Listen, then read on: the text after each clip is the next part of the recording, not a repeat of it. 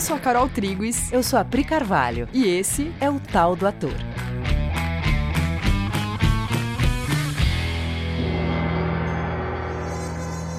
E aí, galera? Oi, gente. Tudo bem, amores? Então, se você se pergunta há vários episódios por que, que esse podcast se chama O Tal do Ator, Hoje eu acho que é o dia da sua grande resposta. Yes! então, a gente sabe, né, que o teatro é o espelho da sociedade, só que isso tem dois níveis.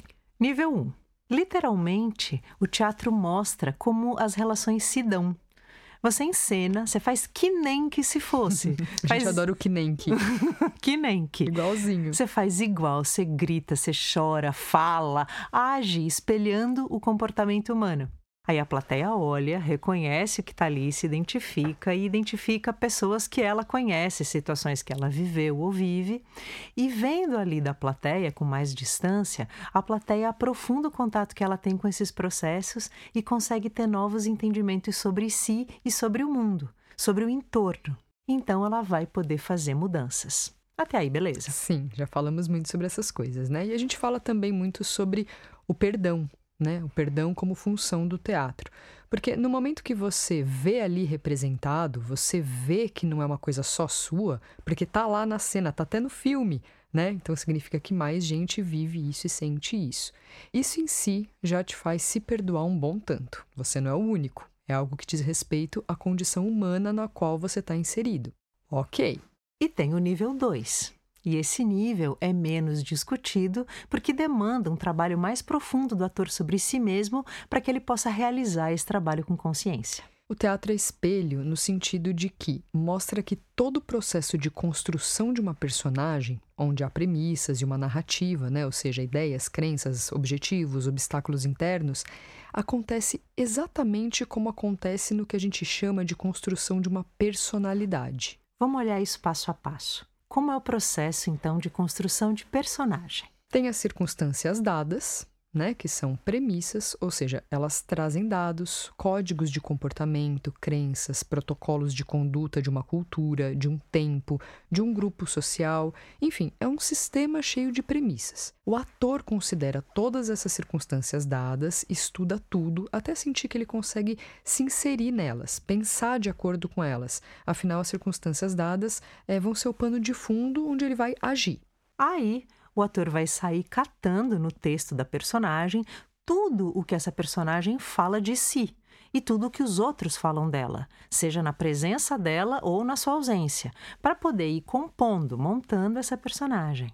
Você não monta a personagem do nada. Tem uma narrativa, que é o trilho por onde ela anda, e tem uma história que a personagem vai contando sobre si mesma, que são as opiniões que ela tem dela, o que ela pensa de si e de tudo, enfim, as coisas que ela acredita. Dessas premissas todas vêm os objetivos da personagem, né? Esses quereres não vêm do nada, vêm dessa construção. E vêm também os obstáculos internos. É um sistema que o ator identifica e empresta a sua vida para fazer rodar. Quando ele faz isso, quando ele empresta a sua vida para o sistema rodar nele, através dele, se gera então uma ilusão de uma pessoa viva. Isso é a construção de personagem e atuação. Bom, então agora vamos repassar isso e ver se isso não é igualzinho na vida. Vamos lá. Na vida, também vão ter as circunstâncias dadas, porque você nasceu num lugar, num tempo, numa cultura, numa família específica. E tudo isso é o pano de fundo da tua atuação. Nossa, igual, né? Igual.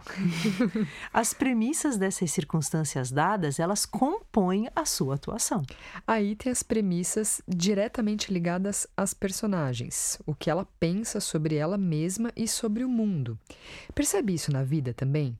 Na vida também tem a construção de uma narrativa que eu não chamo, né, num primeiro momento de narrativa, eu chamo de eu. Mas se eu for olhar, são narrativas, porque são histórias que eu conto sobre mim ou sobre qualquer pessoa.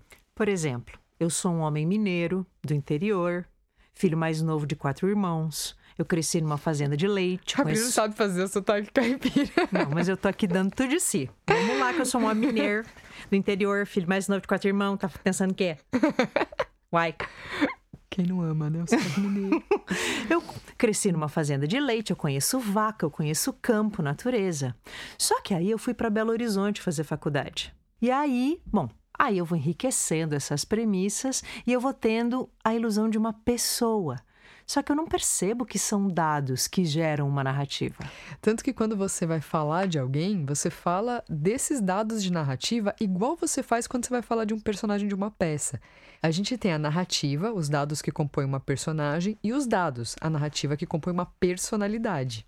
E eu mudo o jeito de contar essa história dependendo do meu ponto de vista.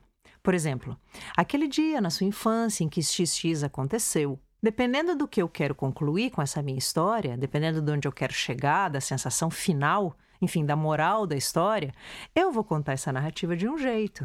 Ou seja, dependendo da moral da história que eu quero dar, eu conto de um jeito ou de outro. Por exemplo, quando eu quero dizer que eu fui injustiçado por tal, tal cena da minha infância. Ou então eu quero dizer que eu fui muito guerreiro usando essas mesmas cenas. Dependendo do ponto de vista que eu quero provar, eu vou contar de um jeito ou de outro. Os mesmos eventos podem ter enfoques e sabores diferentes dependendo da moral da história que eu quero alcançar, que é o meu objetivo. Vamos supor que você faz um grande evento, sei lá, um aniversário, um casamento, uma convenção de uma grande empresa X. E aí você chama um filmmaker para filmar esse evento.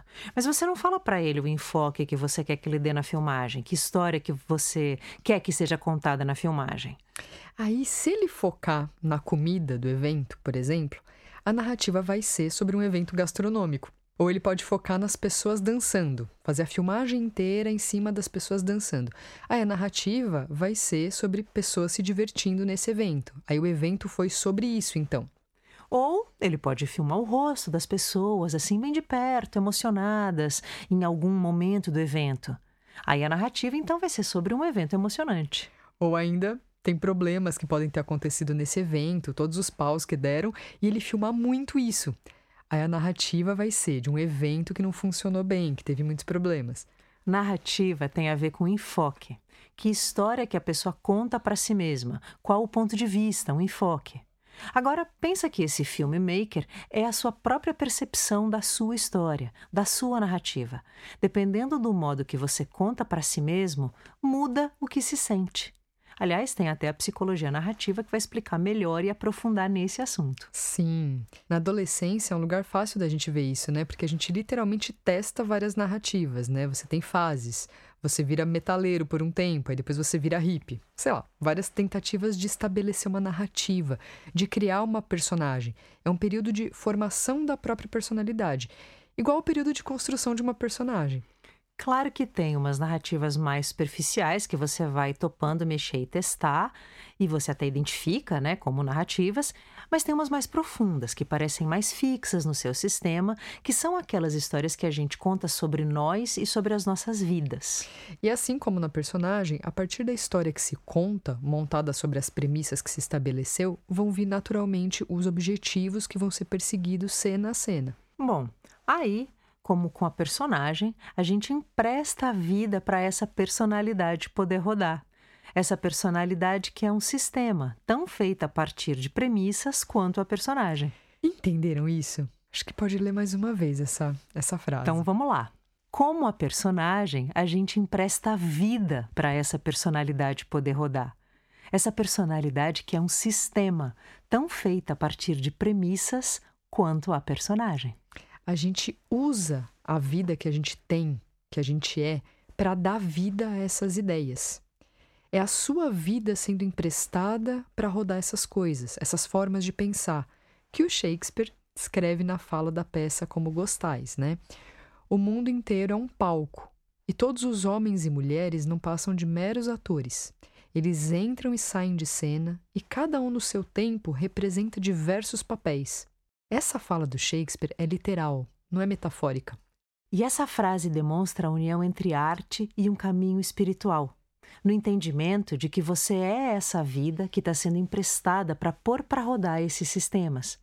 E quanto mais consciente você é disso, mais sábio você é e mais ancorado você está num lugar estável para poder mergulhar em qualquer aspecto desses sistemas. É você descobrindo quem você é acima desses programas. Esse é o serviço mais profundo que o teatro presta. O contato com a vida, com o existo, que vem antes do penso, conforme descreveu Descartes. Esse é o grande tal do ator. E por que isso é um serviço? Porque isso tira a gente das narrativas, que são conflituosas entre si, porque cada um tem a sua, nenhuma narrativa é igual. Tanto que o teatro é feito do conflito de narrativas e objetivos. Enquanto você estiver identificado com as narrativas, você vai experienciar conflito e solidão. Você não se sente compreendido e não compreende o outro. Você vai experienciar o que a gente chama de drama humano, e do ponto de vista das narrativas, esses dramas não têm solução mesmo. Agora, quando você se identifica com a vida, a vida em si, que está contando essas narrativas, quando você está se identificando com o eu existo e não com o eu penso, você identifica a vida em você, essa vida que você está emprestando. Essa vida tem algumas características. Se você olhar para a vida que está em você agora, para um pouco e faz isso. Percebe a vida em você agora. Para de pensar. Não pensa no que aconteceu nem no futuro. Fica aí agora. E foca na vida que está em você, que está te animando. Você vai começar a sentir o contato com a vida e vai começar a perceber que ela tem algumas características. A vida é alegre, é expansiva, é criativa. E o mais legal é que é a mesma vida para todo mundo e oferecer para as pessoas o contato com isso, com a vida que vem antes das narrativas, é a coisa mais empoderadora e libertadora que você pode fazer por alguém. Essa é a função mais sublime do teatro. Beleza, amores? Obrigada, gente. Obrigada por ouvir esse podcast. Sim. E se você quiser é, viver um pouco mais disso com a gente, experimentar mais, né, do, do que que a gente está falando, que papo é esse, né, como viver isso, a gente abriu agora a turma, né, de curso livre de teatro nas quintas-feiras das 19 às 22. É só entrar no site coexiste.com.br/teatro que dá para você agendar uma aula experimental lá e vir conhecer. Então vem conhecer, a gente se vê semana que vem. Um beijo. Tchau.